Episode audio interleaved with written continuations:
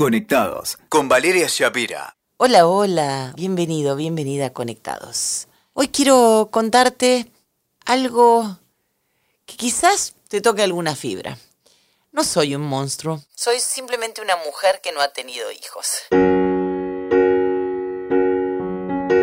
Parece absurdo que me presente de esta manera en este tiempo, ¿no? De modernidad, de amor libre, de, de democracias en las formas de vivir. Democracias que muchas veces son por la galería, de la boca para afuera. Porque la mirada social, y esto lo puedo constatar de manera recurrente con mis amigas más jovencitas de 30, 30 y pico, el mandato todavía sigue pesando sobre las mujeres. Mandatos que tienen que ver con si te casas o no, si tenés hijos o no, y con lo que haces de tu vida. Parece, reitero, absurdo estar hablando de esto en estos tiempos, pero quiero que reflexionemos acerca de por qué no funcionan y no sirven los modelos universales. Los modelos universales solo sirven para los enchufes. Yo ya tengo 50 años y ya a esta altura, por suerte, nadie me jode preguntándome por mi estatus sentimental ni, ni por mi descendencia. Pero lo pasé, lo pasé, me casé a los 30 porque me sentía vieja, entre comillas, para no tener marido y me divorcié a los 34 porque me sentía muy joven para estar esposada. Y lo mismo pasó con los hijos, que por qué no tenés hijos, que por qué sos tan egoísta. Y bueno, todas estas cosas que aunque parezca mentira, seguimos viviendo las mujeres.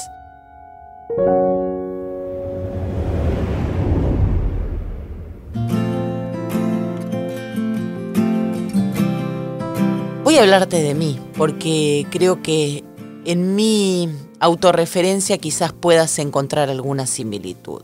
En algún momento en el transcurso de mi matrimonio me pregunté si deseaba de verdad tener un hijo y me doy cuenta ahora que era tan fuerte el mandato que llegué a confundirlo con el deseo. Fuimos a ver, me acuerdo, con mi esposo, marido, al padre Ignacio en Rosario y él apoyó mi mano sobre mi abdomen y yo tuve una conversación sobre si, si tratar de quedar embarazada o no. Lo que sí tengo en claro, ya habiendo pasado la mitad de mi vida, es que cuando deseo algo de verdad con toda mi alma, insisto en ello. Y no insistí con el tema de la maternidad, aún teniendo toda la información, aún habiendo escrito sobre el tema en mi libro Quiero estar con alguien, ojalá me enamore, aún sabiendo que podía congelar mis óvulos, no hice nada a unas sabiendas de que con cada cumpleaños se iban acortando los tiempos biológicos, pero no, no lo deseaba. Ahora puedo decirlo con esta claridad. No lo deseaba y no soy un monstruo por ello. Sabía que si algún día el deseo era más fuerte, quedaba el camino de la adopción, porque el amor toma muchas formas y la maternidad también. En una cita reciente hubo un hombre que me preguntó por qué no había tenido hijos y fue casi al descuido, como quien pregunta qué querés comer, y le conté lo que te estoy contando a vos ahora. Él se inquietó un poco con mi relato, pero se tranquilizó también cuando le dije que había estado casada. Supongo que a sus ojos eso me volvía menos rara. En la esquina de casa hay un kiosquito de estos que me maravillan que vende boludeces, saumerios, digo boludeces con cariño, por supuesto, ¿no? Saumerios, eh, defumadores, eh, bombitas energéticas y demás. Y un día le pedí uno a la señora que atiende para traer al amor. Y en el medio de la compra me preguntó, ella es peruana, y me dijo, ¿usted tiene niños? Y le dije que no, que no había sido mamá. Y ahí me miró con un dejo de pena. Después me preguntó por qué. Y le dije porque nunca lo deseé. Le conté que había tenido un hijo peludo, que tuve un hijo peludo, Joy, Chiñor, del que siempre hablo. Mientras tanto seguía revolviendo yo palo santo, esencias.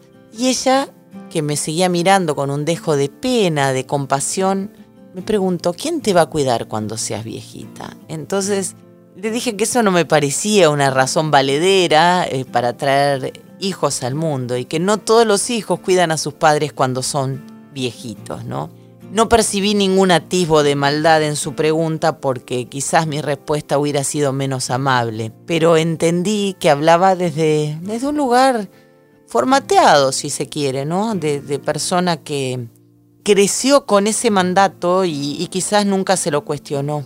Volví a casa entonces con mi saumerio, mi palo santo, mi reina de la noche y mientras le prendía fuego una de las varillas, me quedé pensando en la cantidad de personas que comparten esa mirada compasiva de la vida que yo elegí. Y muchas veces no tan compasiva y empática, sino más bien despectiva.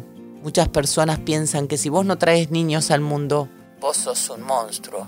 Y a veces hay monstruos que traen niños al mundo y los abandonan o los descuidan. Entonces hoy quiero invitarte a que conectes con tu deseo, a que respetes y que te respetes y pienses, como digo siempre esto que te dije antes, que el amor toma muchas formas y uno puede maternar y ser mamá y ser papá de muchos seres y de muchas maneras.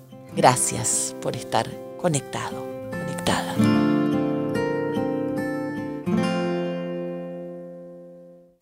Escuchaste Conectados con Valeria Shapira. WeToker. Sumamos las partes.